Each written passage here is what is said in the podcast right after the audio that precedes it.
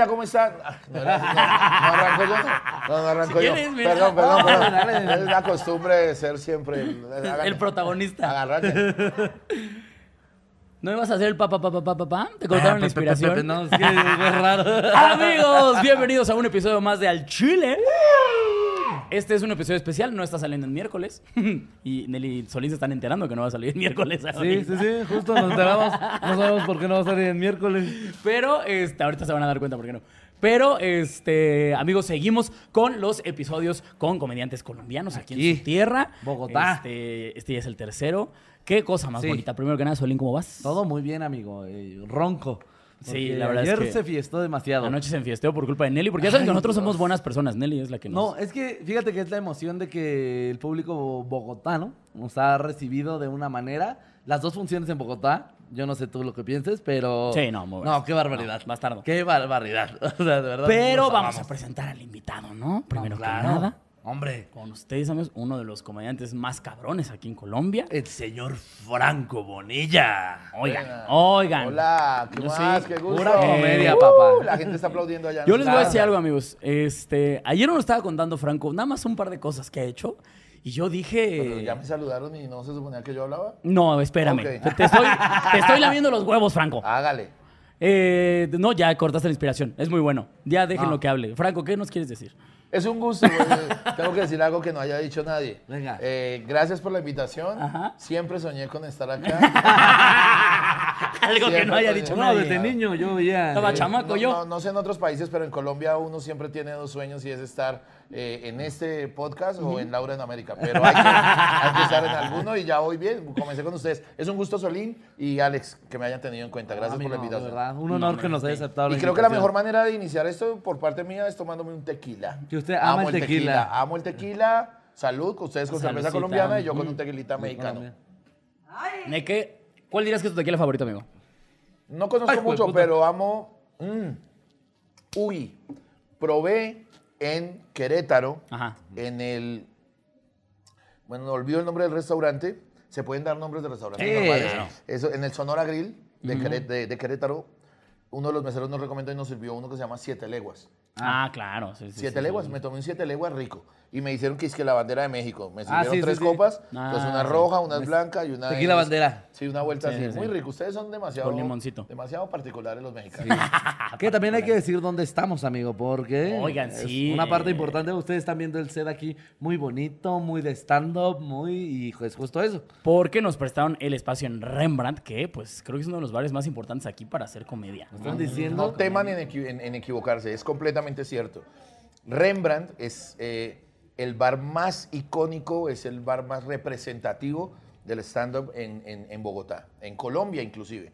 Eh, y cuando digo, si alguien me preguntara, ¿y por qué? ¿Qué características lo hace ser sencillo? Llevamos casi 20 años haciéndolo eh, y sin interrumpir todos los días sábados, las noches de los sábados, por este escenario han pasado los que hoy en día son los, los grandes estandaperos colombianos. Por aquí ha venido Antonio Sanín, por aquí ha estado Julián Arango, por aquí ha estado, han venido comediantes de otros países, colegas suyos, Claro. coterráneos de ustedes que vienen acá.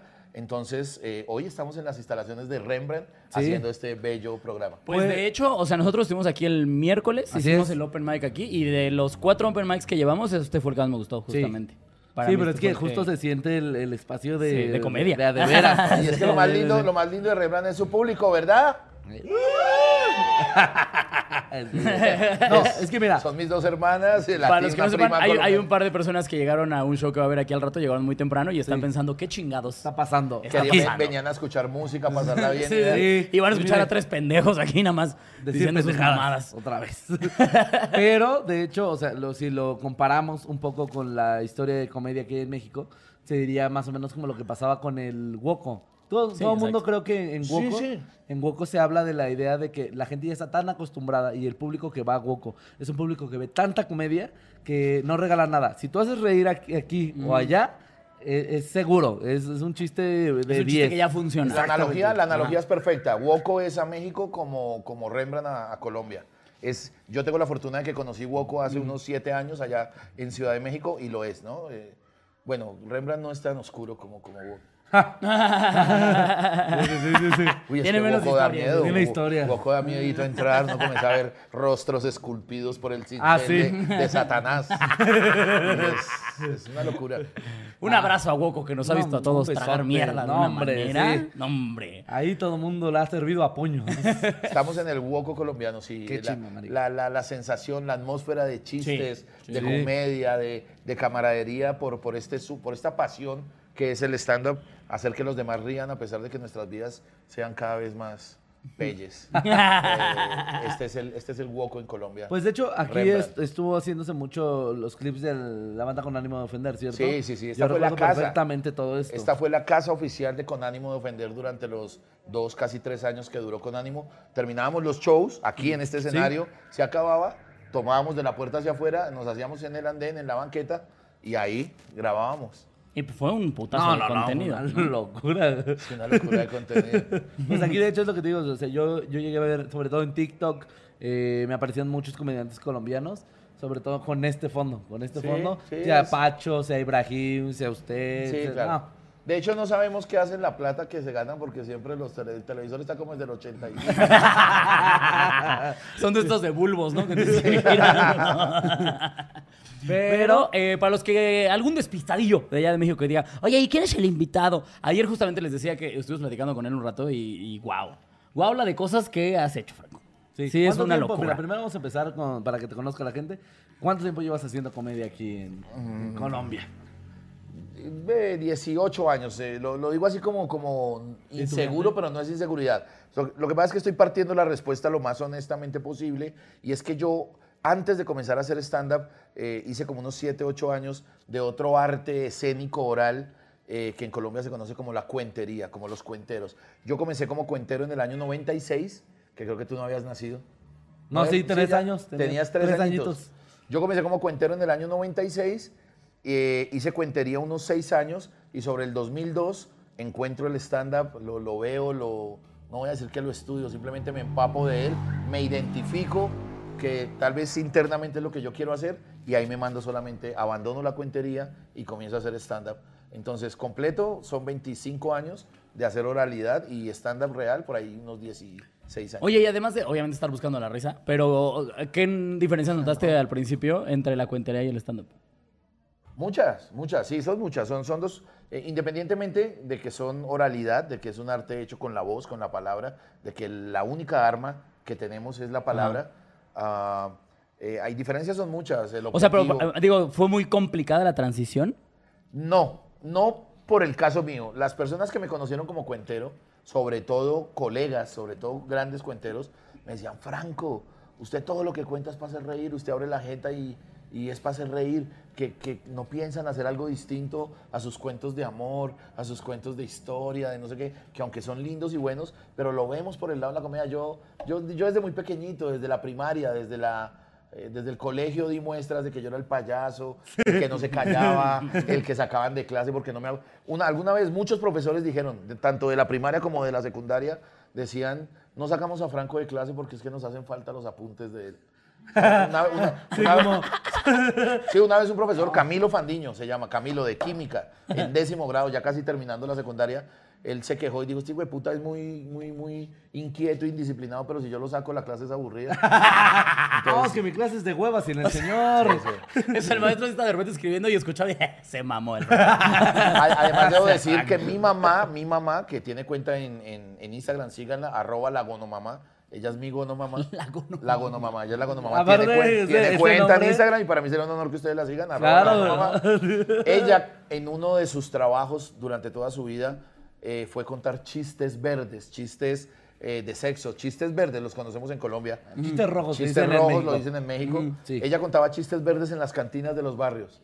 Entonces pienso que algo, un, una- un pequeño porcentaje de ADN artístico haya en las venas de, de querer ser payaso. Sí, pues ya lo traías No, de- entonces, porque si uno, un- uno tiene esa habilidad para contar chistes, pues obviamente lo hace en su día a día. O sea, de repente creo que pasa con nosotros que es nuestra manera de lidiar con las cosas. Con ¿no? lo que sea. Ya es el idioma que traes tú siempre. A- a la- a- aunque sea la cosa más inapropiada, siempre se te ocurre alguna pendejada que decir. Sí, sí, sí, sí. Entonces, seguramente eh, su mamá habría sido muy buena comediante. Lo es, lo es. De hecho, mi mamá tiene ahorita 75 años, está muy enfermita. Bueno, Pero quien la conoce, quien la conoce, a la media hora dice, ya entendemos por qué Franco es así.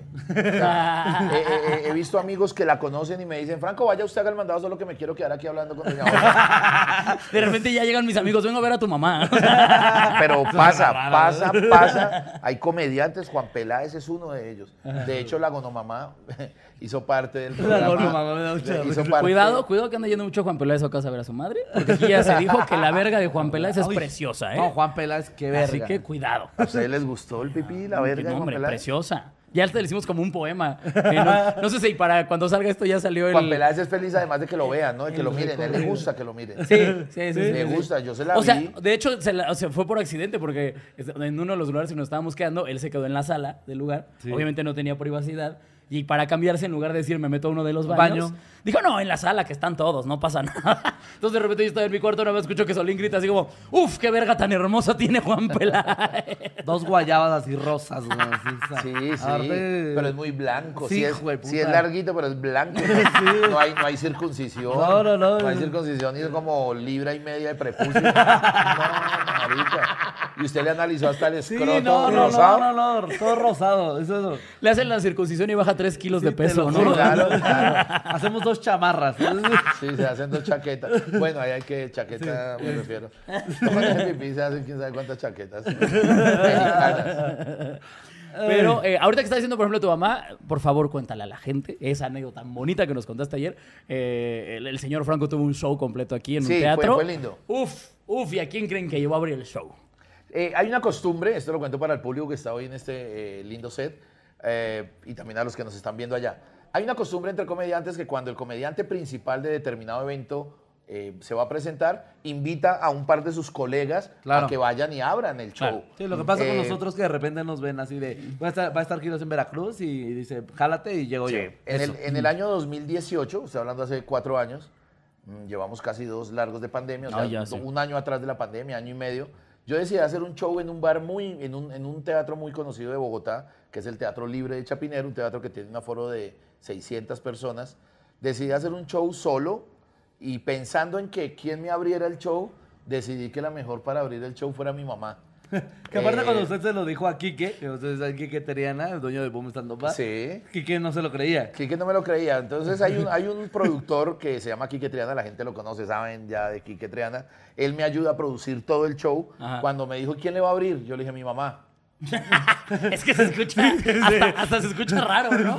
Como mamá. algo, como- ¿Quién es tu abridor, mi mamá? Entonces Quique, Quique se reía y decía, ok, Franco, sé que tu mamá contó chistes, sé que tal, es mi amiga, la quiero, es una linda, pero tu mamá te va a abrir un show para 600 personas en un teatro, gente que está pagando a 50. Yo, el show es mío y abre mi mamá.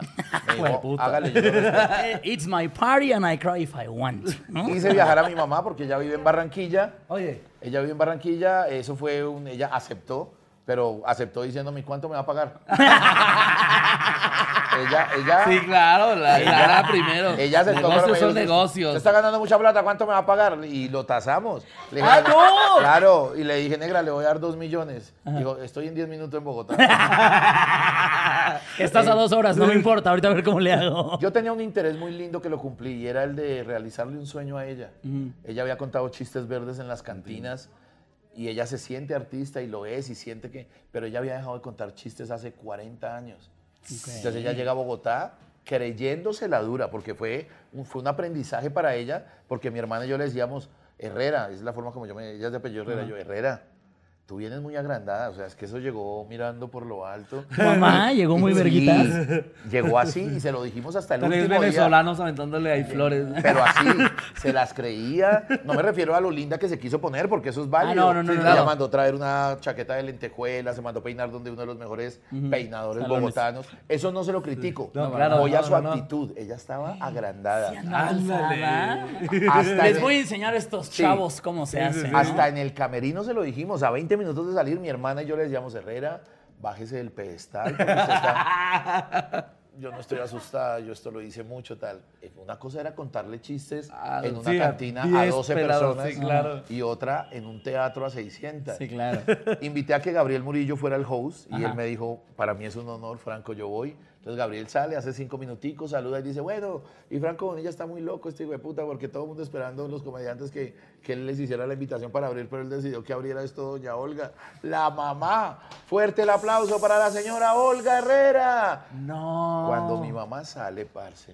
Yo estaba también en el off, yo estaba Sí, en sí, sí. telones. Que bueno, yo voy de público y hacen eso, me vuelvo loco, Sí, ¿eh? claro, me pongo de pie en ese No, no, momento no, y digo, no, no. "Shit". No, o sea, Pero mis tres grandes amigos, Juan Peláez, Ibrahim y José Briseño, Sí. el profe José, estaban en primera fila, junto a mi hermana, mis dos sobrinos. bueno. Me cuenta Juan Peláez, a posteriori, me cuenta Juan Peláez que ellos querían morirse cuando le ven la cara a mi mamá y ella dice, buenas noches, que le vieron, evidenció que se le había olvidado Ese- esa cara de, de "Ay, Todo. ¿qué hago aquí? Sí, no sí, mames, sí. es horrible cuando pasa eso. Eso es lo más horrible. Pero entonces siento que ahí brilló un gran consejo que yo le di a mi mamá porque pensé que era que eso podía pasar. Claro. Y yo le dije, negra, en caso de que a usted se le olvide, vale huevo. Usted comience a hablar de lo que se le dé la gana porque usted habla chistoso y tal. Y mi mamá aplicó eso. Aplicó y a los 20 segundos sacó el primer aplauso. Y recuerdo el chiste, recuerdo el chiste que dijo, yo soy la mamá de Franco y ese es cabezón. Yo no sé cómo salió por acá. Y, a- y- y el acting, y hace el acting y se claro, Papi, la ahí la gente comenzó a aplaudir y a, ella, y a ella como que se le sube el ánimo Claro. y comenzó a improvisar. Sí, a la primera risa siempre Sí, es como. claro. Hizo 12 minutos, 12 que están grabados. Se despidió. ¿Eso lo tiene en algún lado? Sí, está completamente grabado y se los compartiré en el momento No, que ustedes no. quieran. Claro que sí. O sea, lo ten- pero no está en YouTube. O sea, lo Eh, tienes no, tú no, no, guardado no, para ti. no, lo tengo guardado para mí y quiero hacer algo de hecho en YouTube. Claro. Qué chido. En algún Ah, momento. no, Oila, no. no, está ya monetizando a tu mamá. No, les puedo pasar la cuenta de cobro y ustedes deciden. Cuando mi mamá sale del escenario, yo la estoy esperando así detrásito del telón. Es lo que yo más le cuento a la gente. En no sé cuántos años, tal vez 42 que tenía yo hace tres, jamás había sentido yo aquí, aquí en esta zona, cuando la vi regresar del escenario, un sentimiento de orgullo. Yo veía a esa mujer gigante para mí, y ella venía con la cara blanca, caminando como un robot, asustada, vuelta a nada. Yo les contaba a ustedes ayer que ella duró en shock como unos tres días. Ella no salía de eso. Y lo primero que nos dice, ¿sabe qué es? Ella coge un tequila, porque Quique nos lleva una botella de tequila eh, Julio 70, don Ah, Julio, Julio no sé qué. 70. Buena. Nos la lleva al camerino ese día como de, de obsequio, como un souvenir bonito. Y tomándose un tequila, ella me dice en la sala de mi apartamento, me dice, Franco, yo les debo unas disculpas. Yo, ¿Por qué, mamá? Dijo, yo sí venía muy agrandada. yo sí venía muy agrandada y usted no sabe el terror que sentí cuando salgo y veo miles de miles, Sí. ella, apenas 650. Dijo, se me olvidó todo, Franco. Y entendí que tenía que ser como más humildecita, más, pero espero haber hecho reír. Le dije, ¿cómo? Que usted no se acuerde es otra claro. cosa, pero le voy a mostrar la grabación y se la puse. Lloraba, parce. No. Lloraba. No mames. Y ella miraba no. Cuando hace reír la que te digo de los 20 segundos, cuando sí, digo, sí. y ese Franco es todo cabezón, yo no sé cómo salió por acá. Ahí mi mamá dice, ¿cuánto llevo yo ahí? Y le digo, negra, lleva un minuto. Y que ya saca un aplauso. Entonces ahí como que sale del show y, se siente bien de que se hizo reír, porque ella Claro. se, se, se castigaba era que no había hecho reír. Todos los comediantes y- hacemos eso. Eso Y me pedía perdón, sí. Franco, perdóneme, yo me le tiré el show. Yo, nada, mírese. Cuando se vio, mi hermana y todos notamos que, que como que entendió que sí había en cuanto vio el video le cobró más. ¿Sabes que eso vale más de dos millones? Ay, güey, puto, usted me paga mi trabajo a lo que es. Ese trabajo se llama, pues no, es que eso de los nombres de los trabajos es, yo, yo hacía un trabajo que se llama cuchuco de trigo con espinazo de marrano. Cuchuco de trigo es una sopa colombiana, es una sopa. No, eso es un trabalenguas. O sea, no lo poder decirlo ahorita. ¿Cuchuco? Cuchuco de trigo con espinazo de marrano. Ese es, el Cuchuco de trigo con espinazo de marrano. Es una O sea sopa que- colombiana que podemos ir a comer mañana cuando quieran, vamos. Pe- Sí, pero si me lo dices como con el tono adecuado, pienso que es un súper insulto. Sí, sí, claro. sí, claro. Ah, es usted un cuchuco de... Es sea- un cuchuco no de trigo. Cuchuco que- de trigo, pero... Ahora sí me pasé de verga, güey. no sé, cuchuco de trigo. gusta, chico. Y ya, fue, fue una cosa bonita, viajó para su tierra, eh, le pagué su plata, se puso más feliz. Y, y aunque quedó en el tintero por aquello de la pandemia, pero yo tenía pensado llevarla a otros tres shows. No. Eh, Sí. sí. yo iba a hacer una girita por, por, por un departamento de acá por, que se llama Boyacá, en tres ciudades. Yo tenía show en Duitama, son unos pueblos pequeños. Y le propuse, y me dijo, mi hijo, estoy para trabajarle lo que quiera. Y me pidió unas cosas tan bonitas, ¿sabe qué me dijo? Sí. Me dijo, Franco, yo sí le acepto, pero, pero con una condición. Y yo, ¿cuál? Me dijo, que usted esté conmigo ahí en el escenario. Hagamos un show hablando los dos. Le dije, "De una".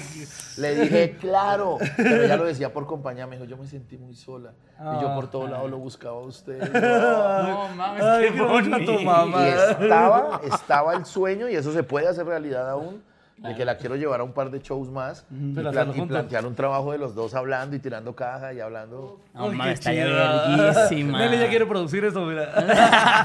¿Qué tal con una productora extranjera, Sí, con una productora claro. internacional? Hágale de una. Mi mamá tiene unas tetas grandes. Ese va a ser su pago.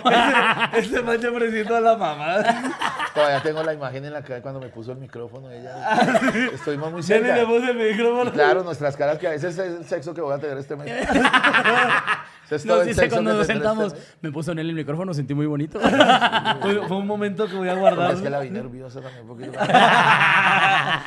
Como tocó tetita. Nelly dijo, qué confundida No, no me estoy. de teta, no me hablen de teta porque soy tetófilo. soy tetófilo. Sobre culófilo y tetófilo soy tetófilo. Eres, Sí. tú eres Team sí, Tetas. me Sí, aquí yo team también. tetas. Yo soy team tetas. ¿Tú eres team culo? Sí, yo creo que O soy team Team culo. sentimientos. No, yo soy Team culo. Yo, yo soy Team que sean honestas. te decía. no, yo sí soy culo completamente. No, yo soy sí, team no, tetas. team Tetas. culo. Team tetas. Allá, team qué? ¿Culo? Team Culo. culo. Tetas. Uy, eso está más empatado que el... ¿Tú eres team qué?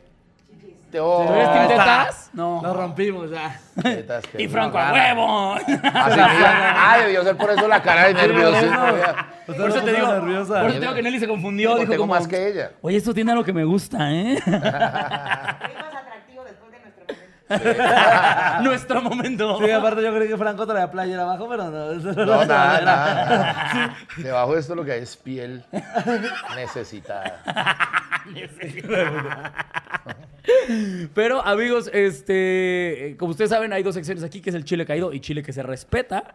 Por primera vez en la historia lo trae el invitado otra vez. Eh, y va a traer los dos, el chile caído y chile que se respeta. Porque, vamos a daros contexto, ¿no? Sí, Con claro. la espada. Para no Sí, sí, decir sí. por qué se perdió, porque eso está feo. Sí. Eh, aquí en, en Bogotá, hace unos años hubo un problema muy grave y se perdió una reliquia que es la espada de Simón Bolívar. Y hace poquito, o sea, y la investigaron durante años, ¿no? Sí, claro. Durante años la investigaron. Sí, estuvieron buscándola. eh. Eh, Todo mundo la buscó, ¿no? Eh, Aparte, autoridades hasta. eh, Sí, claro, internas, claro, porque aquí estos maricas de acá no encuentran. Sí, sí, cuando, cuando se pierde la espada de Bolívar fue un suceso mundial, Sí. de, porque se, cuando, cuando con todo el suceso pues de la, de la Inquisición, no tiene que ver ni mierda ahí. Desde la- De de en. Bogotá abren un puto museo donde guardaron todos los corotos de Simón Bolívar, la cama donde se comió Manelita, ¿sabes? bueno, todo eso. Eh, donde el des- ¿Ustedes han ido a la quinta de Simón Bolívar? Todos los que sí saben que habla de historia Claro, se tapan la cara. Estaba la cama donde el primer huevito, Tim con la nena. eh, había un mesón, un comedor como de aquí a esa puerta de grande donde el marica se desayunaba. Estaba la montura de Palomo. Palomo fue el, caballo, caballo. de Simón Bolívar. Ah, estaba, estaba el apero, el frenillo, tal. Pero la reliquia más Tenía un calcetín grande cuando se la jalaba, ahí estaba. Todo, todo lo que Calcetín de con la que se limpiaba el ombligo. Con, la- con el calcetín que se la, el ombligo. la alberquita. Sí, donde quedaba ahí. Las el- el- revistas con las que se la jalaba, güey.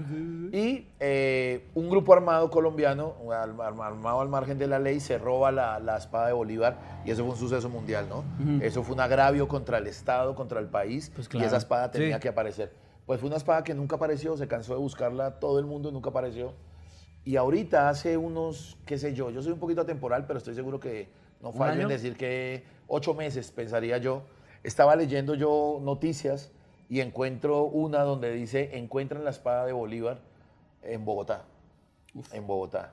Nunca sale de aquí. Yo, sí, yo de repente pienso de inmediato que es una fake, es que les llama eso fake. claro. Ah, una fake. Ya saben que yo inglés. Fake, fake, es una noticia falsa. Pero comienzo a ahondar, a ahondar, a ahondar en el tema porque yo, yo iba en el carro de alguien, no recuerdo si era un taxi, la camioneta de Quique, pero yo veo eso y en el primero que pienso es en Gabriel Murillo para contarle, porque no les he contado el lugar en donde encontraron la espada de Bolívar. Eso es lo más chido. Y esto que les estoy contando es completamente cierto. O bueno, la noticia es cierta, que, que haya sido cierto. No, la noticia es realmente cierta. La espada la encuentran enterrada en uno de los puteaderos, prostíbulos, casquivanereos, eh, casa de citas, casa de lenocinio, caspete, Lugar de muchachonas. más conocido y famoso El que lugar de las licenciadas. en Bogotá. Estoy hablando de un sitio que se llama Atunes. Qué ubicado gran nombre para un Sí, putero. sí, Tengo que no, decir, no, no. atunes. Desde Desde el pueblo del olor. Sí, exacto. No, y les voy a contar una cosa. El dueño de Atunes, alma bendita, Que Dios, Que me, Dios lo me lo tenga en su No, santa el, gloria. el man tenía una cadena de prostíbulos, no solo en Colombia, sino también en España. Y los tres que yo le conocí en Colombia, en Bogotá los tres, todos tienen nombre de alimento de mar. Atunes, ya lo saben ustedes. A tres cuadras quedaba otro llamaba Calamares. Y el, tercer, y el tercer del man se llamaba Sardinas. Ay, Ahí va pura costeña. ahí. mira, me lo guardé yo. Sardinas. Sabías, ¿no? ¿Cuál era, cuál tu presupuesto? Bueno, hoy alcanza para sardina, ¿no? La espada de Bolívar que buscó el FBI, la CIA, la KGB, los pitufos, eh, la, esa puta ¿Quién le espada que la buscó la policía Naruto, colombiana. Vino a estar enterrada y la encuentran en Atunes, en el barrio Santa Fe de Bogotá. Estoy hablándoles de la calle, calles 22 y 21, abajo de la, de la Caracas. Ya dio la dirección de todo. Promociones Ah. dos por uno. Sí, se sabe el horario de lo que pasa todos los días, ¿no? Yo de inmediato le aviso a Gabriel, pues le cuento, Sí, claro. Gabriel Perro, a Murillo, que pues le encantan las putas. Y ya también- ya también estuvo aquí también. dije. Murillo, Murillo, Murillo, eh, ¿usted sí sabe esto? Y le envié el link. De hecho, si revisamos ahorita en algún momento el- La la, conversación. tiene que estar, estar. y revisamos el link de la revista, bueno, una revista que no pienso mencionar porque es la revista La Odio, eh, decía, y era una noticia cierta, yo comencé a averiguar y en efecto, ya después lo publicó un periódico de los serios colombianos, y sí, encuentran la espada de Bolívar en un prostíbulo aquí del barrio de Santa Fe. No, no mames. En donde también, aledaño a este dato, encontré otros en la lectura, donde ese sitio, de repente con otros nombres o algo, porque es que esa zona es de prostíbulos hace 90, 100 años, pero a este lugar asistían poetas reconocidos a escribir sus poemas allí. O sea, llegaban peleando un cuartico de aguardiente, qué sé yo, y se escribían. Y les voy a dar el nombre de uno de ellos, para que se aterre, porque así lo dice la noticia. Para que sepan a quién están leyendo. Allí se escribió ese lindo poema que inicia diciendo, podría escribir los versos más tristes esta noche. Escribir, por ejemplo, la noche está estrellada y titilan a lo Noche lejos. Estoy hablándoles del señor Neftalí Reyes, más conocido realmente como Pablo Neruda. Ese marica del Pablo Neruda iba allí abajo a echar... A inspirarse. Sí, me parece muy divertido que el güey terminó de escribir un poema tan bonito y fue como, bueno, ¿me la chupas? Ya me lo merezco, me lo merezco. Menos más que bonito. me gané unas mamadas. Entonces, entonces hay que ir, hay que ir al link de Pablo la noticia. Bermuda, y donde yo la tenga, es chévere que lo lean porque No, claro. eso apareció muy loco que una espada de Bolívar estaba enterrada allá No, enterró. pues mire, digo tenía usted, que- tenía que digo- estar enterrado Digo Alex ayer. Allá enterró la espada Simón Bolívar y también vamos a enterrarla muchos. En honor al Libertador. Solo que muy seguramente. Eso, no- ir ahí ya es un acto patriótico, Sí, ¿no? Claro. Claro, de hecho, yo eh, ahora eh, entendí la, la- eh, mi misión de visitar los puteaderos. en.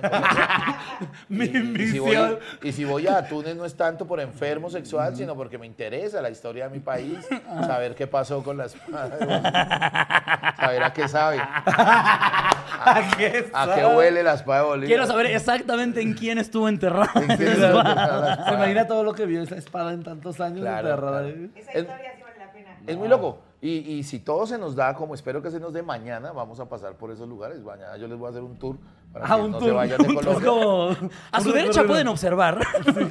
Es el Atunes.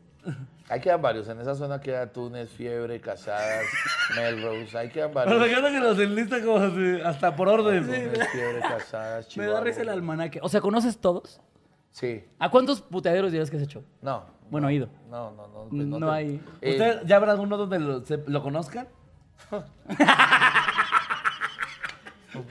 O sea, si hay uno donde llegas y dices lo de siempre, ¿no? O sea, No, chistoso, o sea, algo muy particular es que hay un tiempo como después de 10 años de cliente, ya los meseros se sabían mi nombre y todo, y voy por la calle, eh, don Franco, ¿cómo le va? Eh, don Franco. Como que es lo, pero sí, sí, sí, sí he ido a un sitiecillo de esos una vez que otra. Una vez que... Hay que ir, hay que ir. Soy soltero, no tengo Sí, compromisos o con sea, nadie. padre, y hay mucha carne aquí deseosa, dice Sí, usted. además hay carne aquí, necesito. Uy, pero esa, esa niña cuando me puso el micrófono disfrutó. Yo sé que disfrutó poniéndome el Yo micrófono. sé que disfruto aparte. Ella puede que nunca lo vaya a aceptar, pero algún día me escribirá a Instagram por interno. Qué. Pero amigos, vámonos con el tema de hoy. Este, ¿Cómo era entonces historias a la Colombia? Claro, eso con la Ya buena- llevamos Una eh, semana. oficialmente una semana aquí, aterrizamos hace exactamente una semana. Así es. En- ya hay anécdotas. Sí. Ya han pasado cosas, ¿no? Sí, ya casi, casi me quedo paralítico aquí. Solín y se queda paralítico aquí. pasó? Marica, ¿qué le cuento? Es como habla Bogotá. Sí, claro. Rolo, Re rolo. re rolo, perro. Ah, Juan Peláez. Son- los genes de Juan Peláez. Pero no, este, pues resulta que eh, para irnos a Ibagué, pues íbamos en el, en el carro, iba conduciendo el señor Juan Peláez, iba el, señor- el físico cuenta, el señor Samuel Sí, al Samuel. frente, eh, y atrás íbamos nosotros tres.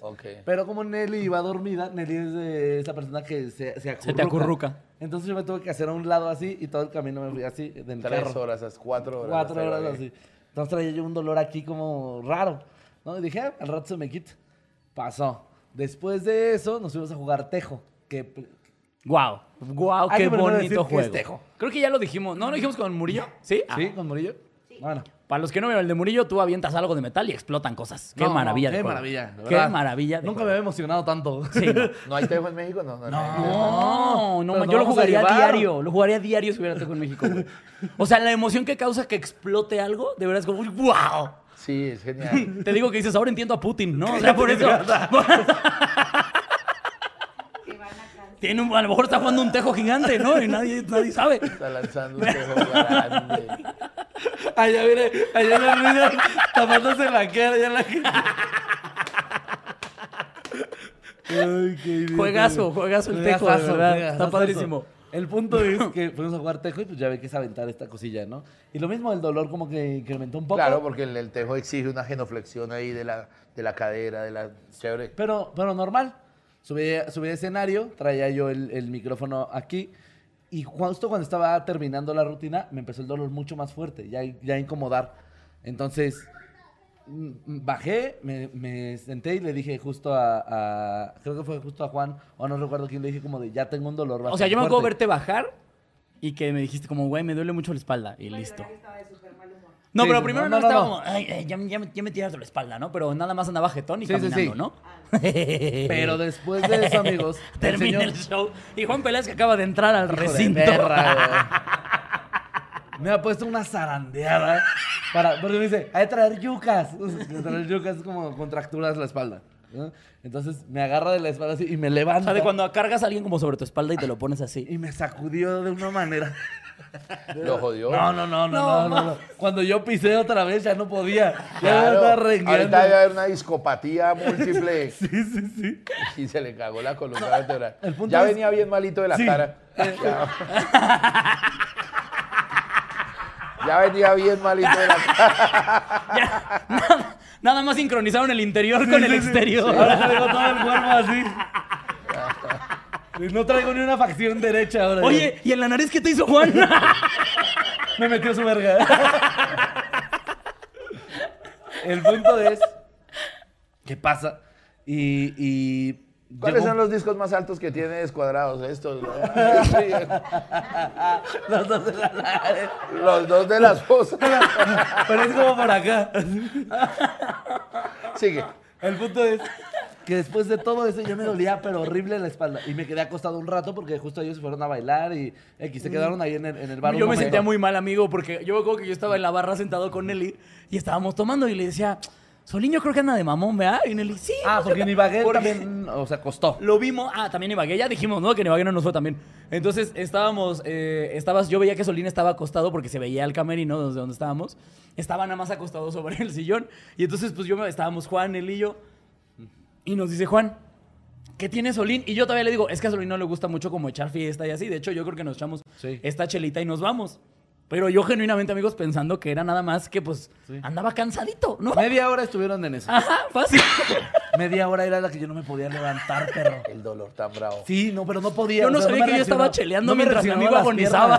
Pero hoy estás mejor, o sea. No, ¿sí me- totalmente ¿Y te ya. has echado algo? ¿Te has puesto No, algo? no, no, pasó lo peor. Todavía estuvimos en Ibagué. No, no, pero primero, o sea, llega, o sea, y ya después, o sea, es que te voy a decir mi versión porque la tuya fue estar así. tu, tu versión de la historia es ver el techo una Claro. hora. Muy Stephen Hawking, mi versión de la Como quieto, ¿no? Como, como chueco. La verdad es que eh, de repente ya por fin vamos y le digo, solito ya le llego y le pego como, ya vámonos, güey. Y volteé y me dice, no puedo caminar.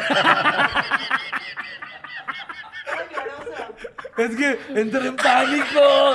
Imagínense que no le responden las piernas. Qué duro eso.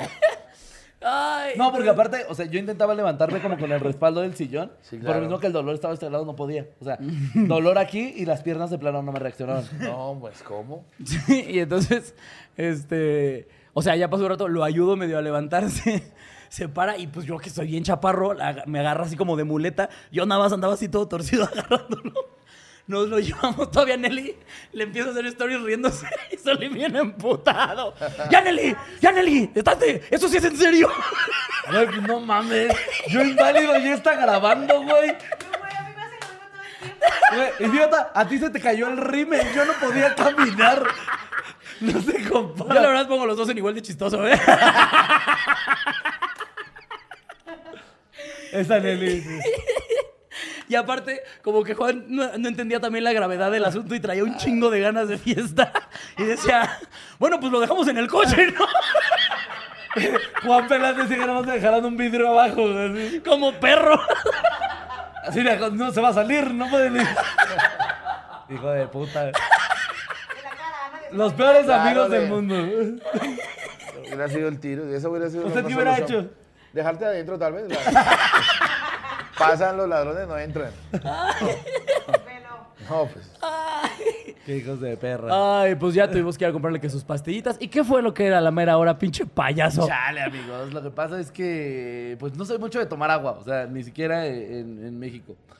Pero aquí, pues llevamos ya cinco días y yo había estado tomando pola, bueno, cerveza, este, agua panela como un loco, refrescos, lo que podía de aquí, pero no había tomado una sola gota de agua. Y lo que me había estado haciendo es que me estaba jodiendo mi riñón. Te que te dijeron que se llama el mal del viajero, incluso, ¿verdad? Yo ni así, siquiera sabía que tenía así, nombre eso. O sea, como que es muy común que alguien vaya a otro país o a otra ciudad y se le olvide tomar agua por estar probando como cosas y, y solo se reseque. O sea, es como con mucho azúcar, con muchos... eh, Y ya has tomado agüita y estás Sí, mejor. ya, pues eso me lo quito. Y para la cara sí, no hay nada. Sí, güey. el mal del peruano tiene en la cara.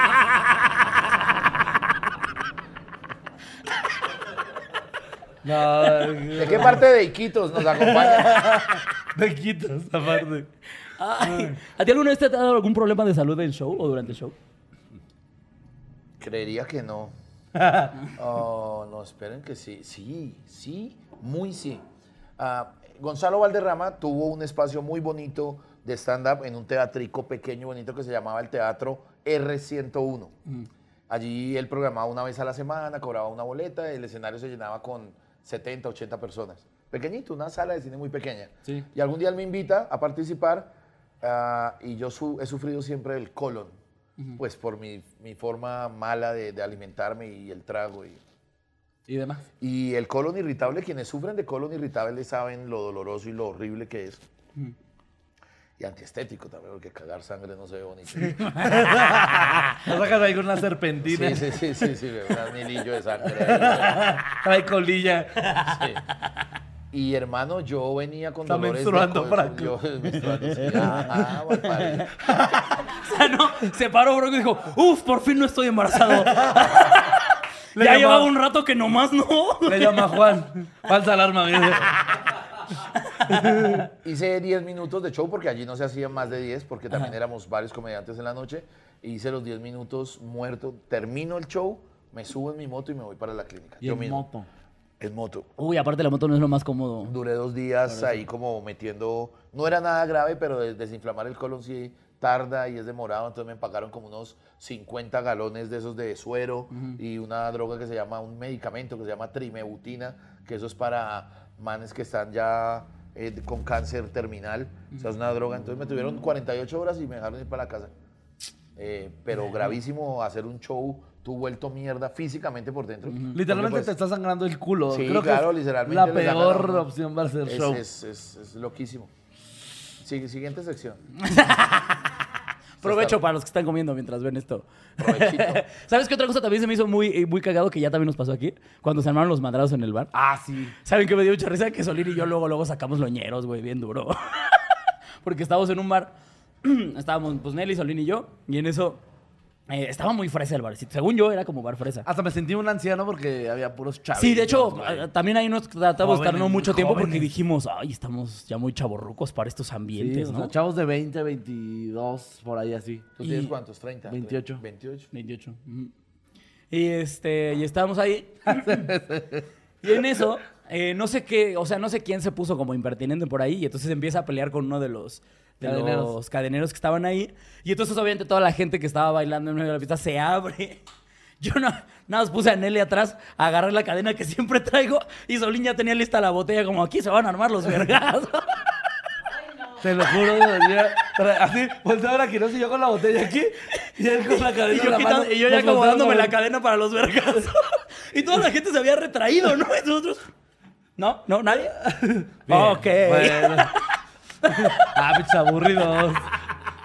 Es que era un bar muy gomelo, dicen acá, muy fresco. Gomelo, muy fresa también en Pereira, en, el, en, la- en Risaralda y en parte de la costa de la costa de, de- de Medellín, lo que les contaba ahora, también se usa el término fresa para Nada. eh, referenciar a los gomelitos, a los finos. A los finos. A los que los agarras del cuello y no chillan. los Sí, que tienen pedigrí. Sí, sí, sí, sí, no, y no chillo. No, preguntaste si te han pegado.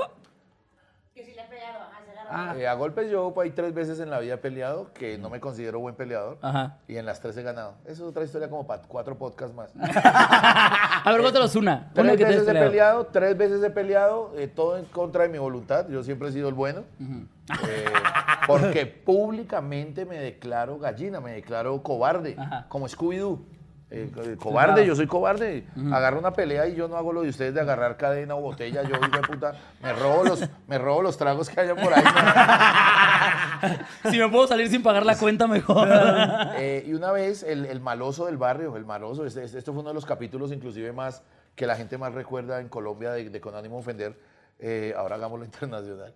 Ah, había un maloso del barrio, el cacique, el que manda la parada de, de ser el duro de los totazos o a cuchillo o lo que fuera. Eh, su apodo era Barú. Barú. Ok. Y- Suena- suena de Y peligroso. Barú vivía enamorado de una niña que en ese momento era mi novia. Y entonces el man comenzó a montármela y yo pasaba trabajando porque yo hacía un trabajo que era en bicicleta todas las noches recogiendo unos dineros de, una, de un juego de azar que hay por la calle. ah, y el man se hacía en la esquina, los típicos vatos así en la esquina. Ya. Y el man muy Ñerito, rabón, muy, muy rabón de que yo era novio de Zulma, alma bendita. Ah, y un día me cogió de frente como a las 9 de la noche. Ya no más, piro, ya no más, ¿sabes qué? Este es el novio de Zulma, se verá gallina enferma, se verá gallina enferma. Que, gallina enferma que es un insultico ahí de que, Eso usted que no hace nada, entendí. que- que usted no prueba, usted no es, no es para los golpes. Ok, gallina ya, ya, ya, enferma. Sí, gallina enferma. O sea, hay gallina sana que sí, Sí, le entra a los Sí, golpes. claro, es para el, caldo. Gallina enferma y tal, y yo, venga, para usted lo que quiere es pelear, yo no soy peleón, hermano, déjeme tranquilo. Ella me ay, su mamá es una perra chancera, vende chance. Chance es el juego del que te digo, un juego de azar que... Y Franco, pon tú que sí, pero has hecho unos chistazos. Sí. chance, sí. Y en ese momento le digo, venga, mi mamá no la trate mal, ¿usted quiere pelear? Pues peleemos. Me dijo, ¿qué hubo? Le dije, no, pero espéreme un momento que estoy trabajando. Y yo, nos vemos, nos vemos, aquí, nos vemos en 15 minutos. No es cierto, no. Eh, mire, yo, era, yo soy... Yo era No, yo que las sí me agarras bien ocupado. Claro, claro, y pasó. Parce, esto es para un capítulo de, de, de Bertolt, no, Bertolt Brecht, no, sí, me puta, no, de, de, de, ¿cómo es que se llama ese que hace terror? De Hitchcock. Yo, yo, yo soy un man que no pelea y le digo al más maloso de todos, digo, ¿sabe qué? Si quiere pelear conmigo, pues hágale, pero por favor espéreme 20 minutos, nos vemos en el parque. Que me y el man comenzó a de decirme, a mí no me trate de chistes, a mí no venga aquí con... Le dije, hermano, usted quiere pelear, nos vemos en 20 minutos, yo llego allá al Parque del Encanto.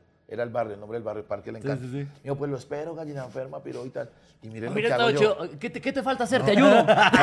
ya después. Igual en 10. vamos. Aquí les voy a contar algo que debería dar pena, pero yo lo cuento con, con amor porque yo era tan sano que hice esta ridiculez. Yo llego a la casa y mi papá ya no me da permiso de salir a la calle a esas horas. Entonces, entonces Mi papá es que es. yo tengo que... Papá, yo- quedé muy formal. Primero que todo, voy cagado del susto porque sé que puede ser el último día de mi vida. O sea, y aparte de eso, tengo que inventar una mentira para ir a morir. O sea, tengo que inventar una mentira para ir a morir. O sea, yo digo, yo muero, hijo de puta, con la verdad. No. Había que engañar a mi papá minutos antes de mi muerte, Con la marica. mentira en, la- en el corazón. Hijo de puta trilla y tela que me iban a dar ese hijo de puta al varón. Y entonces yo, papá, hágame, pues yo te- eso era una cita de dignidad, era de varón a varón, yo no le podía quedar mal. Claro. Y yo terminé de trabajar, guardé la bicicleta, entregué platas. Y papá, bueno, mijo, acostarse. Y yo, papá, no, es que será- no era tarde, yo presumo que eran por ahí las nueve y media de la noche. Ajá. Pero a mí me acostaban tempranísimo. O sea, yo me hacían dormir con las manos por fuera de las cobijas. ¿Qué? Y ahorita me pajeo como Tu papá ya preparando el cuento. Hoy seguimos. Risitos de oro. Vamos en el cuarto de las mil y una noches. entonces. Nos Y faltan varios, mijo. Y me dice, ¿qué pasa? Que no se está poniendo la pijama. Y yo, papá, es que ¿será que usted me deja salir a jugar micro? Micro ya les dije que era un jueguito de fútbol, pero en pavimento. Sí, sí, sí, pequeño. Un fútbol pequeñito. Y me dijo, ¿qué va? Usted nunca sale a esto, está muy raro. Y yo, papá, déjeme salir a jugar micro. Y, y lo que era, lo que está escrito para la muerte, me dio permiso. Yo, yo era rogando que no me dé permiso. que no- Cualquier cosa llegas con Barú y le dices. claro, le Habla con mi papá. Es que no me dejó mi papá. ¿no? Entonces Justificante. yo- Aquí está la nota de mi papá. ¿Por qué no, vine? Entonces llega y me dice, pues vaya, pero no se me demore, tiene media hora. Yo, gracias, papá. Nomás necesito ¿Sabe qué 10 tuve que hacer yo? Cambiarme. Yo me quité el jean y la ropa normal y me fui a pelear en pantaloneta, tenis. Porque aquí se juega el micro como se juega fútbol, en pantaloneta. Sí, sí, sí. Cuando Barú me ve llegando en pantaloneta, listo para jugar micro, llega y me dice, ¿y ¿usted qué, piro? ¿Usted qué me viene ganando de qué? Ya me tienes asustado. ¿Por qué se vistió así? Yo le dije, no, pues yo veré cómo pele. Que le valga verga. Yo no te digo qué ponerte para partirme el hocico. Sí, Si yo llego con una cinta karateca, yo veré, mío. yo veré con qué ropa me voy para el otro mundo. en, en el infierno hace mucho calor, yo me voy en pantaloneta. Me encantaría ser el fantasma que pena en pantaloneta. Y ya, y ¿Qué tal que se arma la micro en el infierno? Yo les dije que gané la pelea. Este señor que puede medir 1,82 y yo con unos 65 de estatura, manitos, ustedes las pueden ver de enano. Y este señor, yo lo primero que me queda de frente a mi vista es cuando ahora hace las manos así, unos nudillos. Hasta se me paró poquito de ver esas No, manos. sí, sí, sí, donde lo mire no. ahorita que me ahorque en medio de Y el man ya, y, y él estaba con tres amigos malosos, estaba con Mármol, Ah, Charco- aparte el Mármol, apodo de este estaba Mármol. Estaba Mármol, estaba Charco de Sangre. Oh, Ay, no es cierto. sí, sí, sí. No digas mamadas, no, se, no le decían sí, así. Sí, Mira, eso- está. hay, hay está- un güey que le decían charco, de sangre. charco No, No, digas mamadas. Eso está no, con no, ánimo no. Mira, una de dos. O era muy malo o le sangraba la nariz cuando lo estaban en honor a la bandera. O tenía un chingo de gingivitis. No El- el sabes. no, charco de sangre era de gafitas y todo, sino que es que cuando hacía calor en educación física se le venía. la- Ah, esta vez el charco de sangre. No, era un más malo, era un más malo de, de cárcel. Bueno, igual, eh, El estaba, mejor apodo del mundo. estaba, estaba Mármol, eh, bueno, Barú era con el que yo me iba a encender a traques. Eh, estaba Charco de Sangre, estaba un mono alto que le decían Guarapo y Mármol. Estaban ellos tres. Eran malosos. Cuando me ven llegando solito y con medias de fútbol y tal. Con Entonces su llega- Llega, y me dice Barú, ¿qué perro y su gente? Entonces yo le digo, no, usted quiere pelear conmigo, yo soy solo. Ese tipo, Oh. claro, miren, miren, miren. Ese tipo de cosas, de respuesta que eran completamente reales y verdaderas, yo creo que eso hizo que él se fuera como, como aminorando. Claro. De verme llegar solo. El de, Tan usted tranquilo. no sabe quién soy yo y viene solo. Yo sí, usted me quiere pegar a mí, pues hágale. Entonces yo levanto las manos y comenzamos a dar así vuelticas, vuelticas sin tocarnos. Nadie le pegaba a nadie. Cuando los amigos, el Guarapo y eh, Charco de Sangre comenzaron, ¿pero qué? ¿A qué nos trajeron? A verlos ahí tal. ¿Qué hubo? El que toca mano toca... eh, había un dicho en Colombia, el que toca mano toca, toca cara. O sea, el, Ah. man- el que toca mano toca cara y creyó que iba a tocar esa hijo de puta mano. y Yo era. Cuando hay un momento que este piro se me viene encima, un man inmenso, huevón. Y el Oiga, man- disculpa, ¿y quién toca culo? ¿No? Eso es lo que a mí me el- gusta. El, man, el man se me, el man se me viene encima y yo por simples reflejos de no peleador, yo llego y hago así. y sin querer una de mis inmensas manos toca el labio inferior de Barú.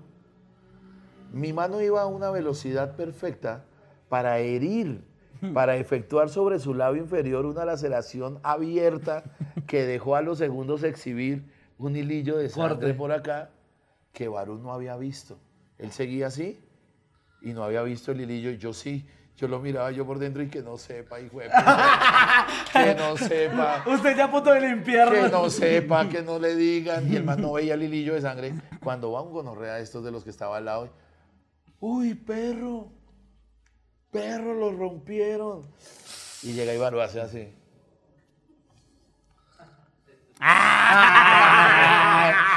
También tan mamón. ¿no? Ah, llega y- Sí, sí, hizo dos Entonces yo llegué y me, me pegué un golpe y, ¡ah! y el man llega y se toca y digo, uy, ¿sabe qué? Yo a este piro lo mato. Y se me viene encima y vuelvo y saco yo acto reflejo. Ajá. Yo sí hice algo logísticamente chimba de lo que me siento orgulloso. Ya les ¿Un conté que? Barú era más alto que yo. Sí. Uy, esto sí es de estratega, de puta. Lo que sí yo ubico en la porción de pasto donde íbamos a pelear, había una montañita, así una, una, una, una, una subida Sí, de pasto claro. así. Yo ubico la parte alta para intentar emparejar Ajá. lo de la estatura. Eso sí lo hice a conciencia. ya, Me paro así. Cuando en la segunda vez se me viene, yo otra vez vuelvo y pataleo, pero esta vez con las patas así. Y le pegué una patadita En el estómago. en el abdomen, en el bajo vientre. Patada que hace que él se tome la barriga, se tira al piso y comienza, uy, uy, esa gonorrea me dañó, uy, ayude. Acabó la pelea ahí. No. Acabó la pelea y me hice de parceros y de amigos a los otros tres. Vinieron los otros tres manes, Los cambió de bando. putearon a Barú. Lo ¡No! putearon. ¿Qué? Lo putearon. ¿Qué va, perro? ¿A esos que nos trae? ¿A esos que nos trae? Que se la va a meter y que le va a dar una lección al man. Si este pelado lo que está es trabajando juicioso. Y usted está, ¿sabe qué, perro? Y vinieron y me dieron la mano. Porque yo ahí mismo, cuando, cuando Barú se tiró al piso a, a, a Yayay, yo me le tiré encima, pero no a pegarle, sino, ay, perdóneme. Yo le decía, discúlpeme, discúlpeme, venga, ¿qué, qué Ah, le hice? sí. ¿Qué le hice? Sí me pasé. Entonces, ahí, ahí- ahí me gané de amigos. Sobre todo, ¿sabes qué? Llegué tarde. Ahí me gané de amigos a, a- Fui muy amigo yo de. Charco de Sangre nunca mantenía por ahí en el barrio porque ese era interés, era de los baraos. Pero sí me volví muy amigo de Mármol. Y de, y de Guarapo. No Sí, mames. Y fue a raíz de ahí. Esto les estoy contando pudo ser hace unos 25, qué sé yo, años, 25, 30 años.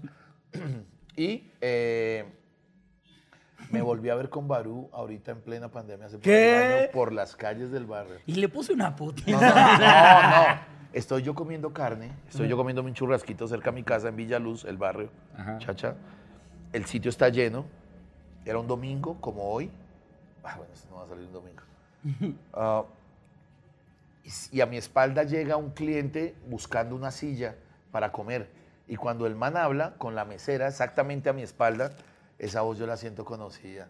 Y yo la siento conocida, yo de verdad. Y era una voz de un, ¿Un man? de un drogo, de un drogo. Uy, buenas. Y yo llego y hago así. ¿Cómo? hago ¿Aquí hablan así los Sí, ñeritos? los, los, los ñerucos tienen muchas formas de hablar, pero entre otras, eh, molestamos con que el que fuma vareta, mota, habla así, todo, Ok. despacito y tal. Cuando yo escucho esa voz, yo aquí estaba mis últimos mordisquillos de, de carne, yo, "Hue puta, yo conozco eso. Y comienzo así a doblar, a doblar, perfectico, lo tenía parado, casi rozándome el cuerpo de él. Sea, yo miro, y tú, hijo de puta, los que se mandan la cachulla. que- Terminé ese churrasco en pura hijo de puta y lo volví a ver. Me encanta que no dejó el churrasco. No, no, no. No fue un. No, no, ya vámonos. No, fue un me paro y me voy. No, hombre, esto me lo como rápido. Sí, eso fue hace poquito. Entonces, miren, he peleado tres veces. Esa fue una. Esa fue una de mi vida, golpes o algo. No, no soy de golpes. No soy de golpes. O sea, lo convertiste en un drogadicto con esa No, no, patada. no, él ya, ya, ya, ya venía, ya era, ya él venía, ya ya era. Él era el, el combo de los malocitos del barrio. Pero entonces el latino te vio. No, no, no, él a mí no, no, no me vio, de hecho no me vio. Y hoy en día sí digo, veámonos. O sea, hoy en día sí digo, venga, miremos. Ah, a sí, ver. claro, si, platiquemos. uno, si uno no se ha perdonado esas estupideces de los 15 años, Sí, claro. tiene unos huevos. Claro. Pero ahí, ahí quedó la fama de Barú de ser el malo del barrio. Amigo, pues usted tiene harto barrio. sea. ¿Cuánto tiempo vivías? ¿Dónde, ¿Qué zona viviste tú? Que, dónde, ¿Qué creciste? ¿Qué Es- zona? esto que les estoy contando todo se dio en la, eh, ¿cómo hablan ustedes? Esto sería en la colonia Engativá. Engativá se llama una colonia, una, aquí la llamamos localidades. Bogotá está dividida como en 22, si no estoy mal, son 20 y pico de localidades. Cada localidad está compuesta de barrios. Pueden Ah. ser 2.000 barrios, 200 barrios. Hola, Entonces les estoy hablando de la localidad Engativá, en el barrio Encanto. Barrio El Encanto, año 1990, eh, Sí. 2 de la tarde, de- no, 10 de la noche. 10 de la noche fue fecha en que Barú me la peló. Fui a pelear en eh, uniformado de futbolista, fui a pelear. Con su playera de. ¿Qué equipo es el de acá? Eh, millonarios. Con su playera de millonario. Millonarios, soy hincha de millonarios del buen fútbol, gonorrea. Solo millos locas. Ay, pero yo creo que con esa nos vamos, ¿verdad? ¿Cómo ya? sí. Señor Ah, está muy Franco. lindo, está muy no, no, no, marico, Es que usted tiene unas historias. Todo, ayer- ah, creo que ayer a todos en Camerino nos tenía así. Yo ya ni me quería subir. de lo que estaba platicando. El chisme. Oye, ya me Sí, lo te claro. toca. No, estamos platicando. Cuando nos platicó lo del show de las botas, yo no lo podía creer, amigo. Ah, Eso, fue si muy quieres, lindo. ahí, nada más adelánteles un pedacito y ya luego les platicamos esta historia. Eh, ese show yo lo mandé grabar, yo pagué pues para que me grabaran, y fueron las cámaras de Con Ánimo de Ofender, Sí. Dubán y estos locos. Ese show está grabado completito, completito. ¿Les cuento algo? No lo he visto. Está hablando de... Miren mi aversión a, a ver, a ver comedia, ni a mí mismo. Tengo la memoria, comprobé que estuviera el contenido eh, y pagué y, y hoy les tengo que decir que no lo he visto. O, O sea que no se los puedo recomendar, ¿no? O sea, pues- Podría cuál tener es- un capítulo de los ¿Y cuál es el interés? ¿Cuál es el interés?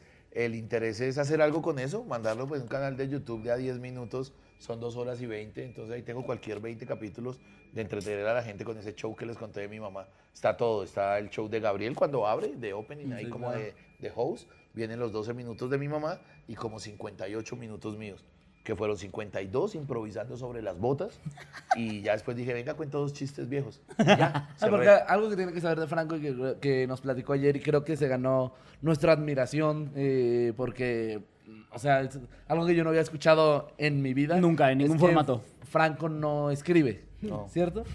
¿Usted cuánto no, tiempo no. lleva? Ah, 20 años haciendo comedia y Y no nunca ha escrito un solo, cinco renglones. un solo no, show. no los he escrito.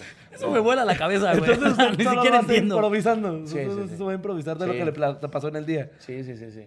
Digamos, eh, yo no sé, yo no sé si algún día eh, el espíritu de Bill Hicks o de qué sé yo eh, digan, Piro, fuiste un timador.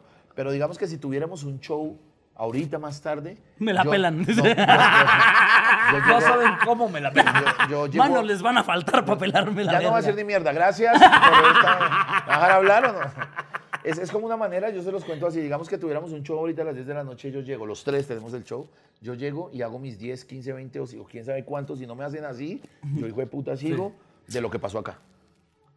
O sea, como- de, de lo que de lo que pasó ahorita. acá. De haberme visto con ustedes hoy, de la forma como comieron su churrasco con, con, con salsa de marinera, de que te tomaste dos cafés, de, de ahí, de ahí salen los chistes, de ahí salen los Ya ni me chistes. acordaba, no no, se me acordaba lo que había comido yo, güey. De ahí salen los chistes y así lo hago y ahí voy bien. Yo he intentado escribir, miren, de hecho, prometo, y creo que es la primera vez que lo voy a hacer público y le voy a dar la primicia a este hermoso podcast que se llama Chile y no sé qué. Al chile. Al Chile. Listo. Lo voy a decir por primera vez. Creo que me lo ha escuchado Juan Peláez en privado, hablando una charla de amigos. Pero salirme de mi zona de confort hoy en día es escribir una rutina de al menos 10 minutos. Y lo quiero hacer. Y creo que de, de quien me voy a asesorar mucho va a ser de Juan. Porque no sé escribir chistes. Y, y pensaría que un buen reto mío es llegar al micrófono y decir los chistes que yo escriba. Y es lo que quiero hacer y eso va a ser este año. Quiero, yo sé que voy a, y la gente que me conoce en el mundo dirán, al fin Franco, hijo de puta, hizo 10 minutos escritos. Escritos. Sí, porque yo no lo digo ni con orgullo ni nada, aunque la gente me dice que es chévere tener como esa capacidad de... Pero yo a hoy, después de veintipico años, no he escrito en una hojita de cuaderno nunca un... Verga. Una cosa impresionante, amigos. Pero bueno. Eh, Gracias a ustedes locura, por la invitación no, y por todos los tequilas que invitaron. Qué manes tan amplios son los mexicanos.